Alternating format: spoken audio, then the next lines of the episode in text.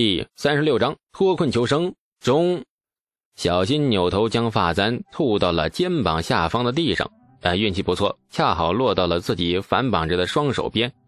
李素艰难地挪动双手，一寸一寸，最终终于将那只救命的发簪捏在手心里，长长的呼出了一口气。李素额头的汗珠也是簌簌而下。发簪到手，东阳公主终于有了求生的意识。俏脸因为激动而泛了红，怎么办？现在怎么办？东阳公主急切地问。现在保持安静，等我把绳子弄断。当然了，你也可以继续数落你爹，什么大逆不道的话都可以说。我发誓一定保密。如果你不想说话，不妨自己算一算账。这次我若能够救你性命，你该给我多少贯钱？没见过你这么无耻的人，钻进钱眼里了。东阳公主恨恨地想瞪李素。奈何那头扭不过来，只好愤愤地蹬腿泄愤。发簪很尖锐，却不像刀那么方便。李素只能小心地用发簪的顶端一点一点地刮着绳索。生机掌握了一半，李素也有闲心聊天了。哎呀，钱是好东西啊，是一切幸福的来源啊！你吃喝，你用的那都是用钱买的，没钱你喝西北风啊？那也不能生的一副死要钱的德行啊！崇文馆里的教授说过，立身处世以品德为先。你这人有文才，更有诗才，可你的性子怎么一点也不像那些清高孤傲的读书人啊？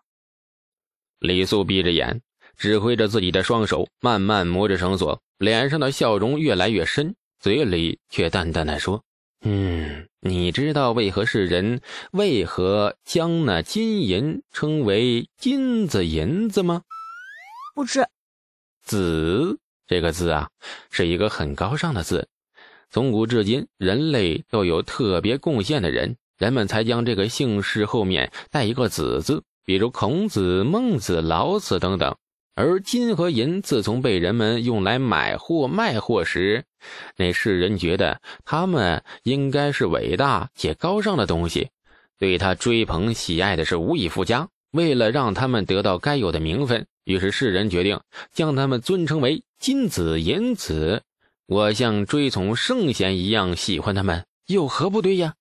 手腕处传来轻不可闻的一声脆响，李素脸色一喜，三股拧成了一根的麻绳索，似乎已经磨断了其中一股。黎明的曙光即将到来，歪理，都是歪理，金子和银子不是这么说的。你你觉得不对吗？你可以反驳我呀。李素老神在在的磨着绳索，东阳张着嘴，却无法说出一句反驳的话。该死的崇文馆教授根本就没有说金子银子为何叫金子银子。李素笑了，嘿，觉得我说的太有道理，你竟然无言以对，对不对？不对，反正，反正就是不对。那东阳有点恼羞成怒，恨恨的蹬了一腿，啪的一下又磨断了一股，只差最后一股绳了。李素脸上喜意愈深，就在这时，道观外传来了一声马嘶，随即听到睡在外面廊柱下的那贺罗谷大声地说：“呃，叔叔回来了，那两匹马倒是神骏呢。”李素二人脸色一变，神情不约而同地浮上了焦急和惊恐。九成行宫内，李世民盘腿坐在软榻上，扶着额头，有些不耐地看着矮脚桌几上的奏章。大唐皇帝每年有两个时段可以移驾行宫稍作休憩，一是冬天避寒，二是夏天避暑。关中附近行宫不少，李世民去的最多的还是九成行宫。今年才到春天，李世民便移驾行宫了，比往年早了一些。只因去年长孙文德皇后去世，李世民痛失贤妻，一整年郁郁不乐，于是春天便移驾九成宫。远离了长安朝堂，却离不开朝臣的奏章追魂。以尚书省侍中魏征为首，一大群御史几乎每日一奏，数落皇帝陛下如何骄奢淫逸，如何治国事而不顾。后来九成宫里因结社律行此一事，魏征更是找到了发挥的理由，奏章里的言辞也愈发的激烈起来。李世民很头疼啊，他很想下旨把魏征一刀给剁了。这个念头自从登基那日起，十一年里起码闪过了一百次，大概是魏征的祖坟风水好，每次想杀他都不了了之。殿门外，宦官的脚步声匆匆行来。李世民放下奏章，喃喃叹气：“又来事儿了。”是的，确实又来事了。这宦官在殿门外就跪下，恭敬地说：“哎，陛下，长安城有急报。说，阿史那劫舍律行刺失败之后，那裹挟了其侄赫罗古远遁，左右领军为尉迟将军率军追击，发现此人并非是往北遁逃，而是转而向南，回到了长安城附近。领军为追查二人行迹。”发现二人遁至泾阳太平村，李世民拧起了眉。太平村，太平村，猛地睁开眼，李世民眼中冒出了一股煞气。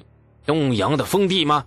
啊，是。尉迟将军回报，啊，劫舍率二人遁至太平村的当日，东阳公主不知所踪。李世民呆了一下，接着勃然大怒，双手狠狠一扶，桌案上的奏章纷纷跌落在地。公主府的军士呢？他们都是死人吗？活生生的公主就这么丢了！龙颜大怒，宦官愈发惶恐，战战兢兢地说：“哎，公主府的军士说，公主喜静，习惯独自去泾河河滩边独处，不喜欢随从跟随。军士们跟了好几次，皆被公主喝退，故而，故而未再跟随。”重重的一拍桌案，李世民大怒。劫舍律，若你敢伤朕皇女，朕必依你阿史那氏三族。传旨，命长安左右金吾卫、左右骁卫进出，交由卢国公程之节统领，将太平村方圆百里全部围起来，一寸一寸的给朕找，是将劫舍律这狗贼给朕找出来，剐了他。终究是自己的女儿。这一刻，李世民似乎回到了父亲的位置上。为女儿的生机而努力着。牛头村荒废的道观里，这李素额头冷汗滚滚而落，被绑在背后的双手动作越来越快。然而，劫舍律还是推开了那扇门。飞扬的灰尘里，劫舍律那张狰狞的脸如同雾花般模糊，静静地站在门口。劫舍律的表情很平淡，仿佛猎人盯着一只近在咫尺、十拿九稳的猎物。公主殿下，看来唐军的追击并不如我想象中的快速。直到此刻，他们也没有找过来。以前我太低估他们了，所以导致刺杀你父皇失败。现在我又太高估他们了。你只买来了两匹马，我和李素现在已经不是筹码，而是你的累赘。所以，你要在这里把我们杀了，对吗？叶舍律笑了。哦，真是冰雪聪明的公主，不愧是李世民的种。哼，若不是要逃命，我真舍不得杀你们。对不住了，公主殿下，你活着对我们没有任何好处。一柄雪亮的钢刀出现在劫舍律手中，慢慢的探向了东阳的脖颈。探向东阳公主脖颈的刀越来越近，这刀刃折射的光线照映在东阳雪白的脖颈上。每一个细节都很清晰，李素甚至看到了一根一根纤细的青色血管微微抽搐。我，我是父皇的女儿，他的债，我来偿。杀我可以，但是请你们放过他，他是无辜的，他对你们毫无用处，也没有任何的妨碍。请你们，请你们放过他。毕竟只是一个十六岁少女，面对死亡，东阳再也无法镇定，哇的一下大哭出声。李素听着东阳颤抖的声音，心底里某个部分似乎被狠狠撞了一下。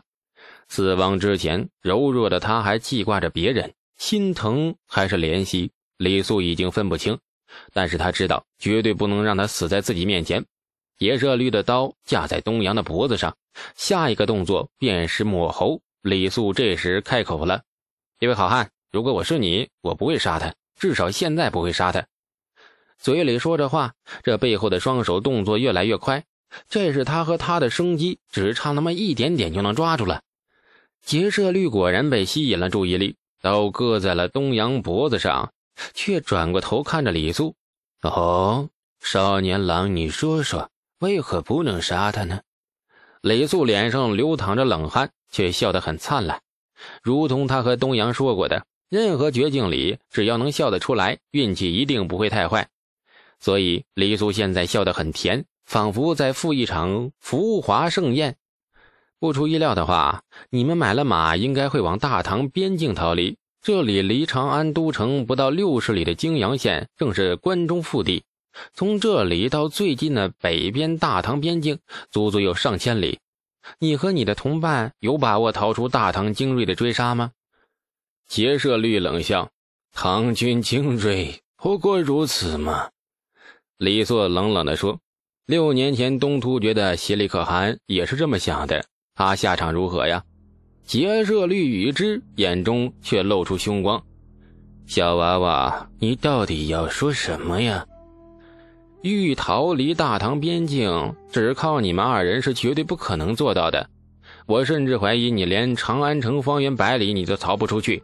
东阳公主是在封地里失踪的，想必这公主失踪的消息已经传到了陛下的耳中。这些年，皇帝陛下东征西讨，一扫寰宇，天下莫敢不从。你敢杀公主，可知皇帝陛下如何震怒？必将尽遣长安精锐追杀。如果你不杀公主，千里逃亡之路，或许身边还有个保命的筹码，不是吗？以他的性命做要挟，追击的唐军哪怕刀架在你脖子上，也不敢妄动。你也给自己争取了生机。若你此刻不管不顾把公主杀了，你自己想想你的下场。皇帝陛下若不把你和你的阿史那三族碎尸万段，那我李素从此跟你姓，以后我便叫你阿史那素，简称阿素吧。下集更精彩，感谢您的收听。去运用商店下载 Patreon 运用城市，在首页搜索海量有声书，或点击下方链接听更多小说等内容。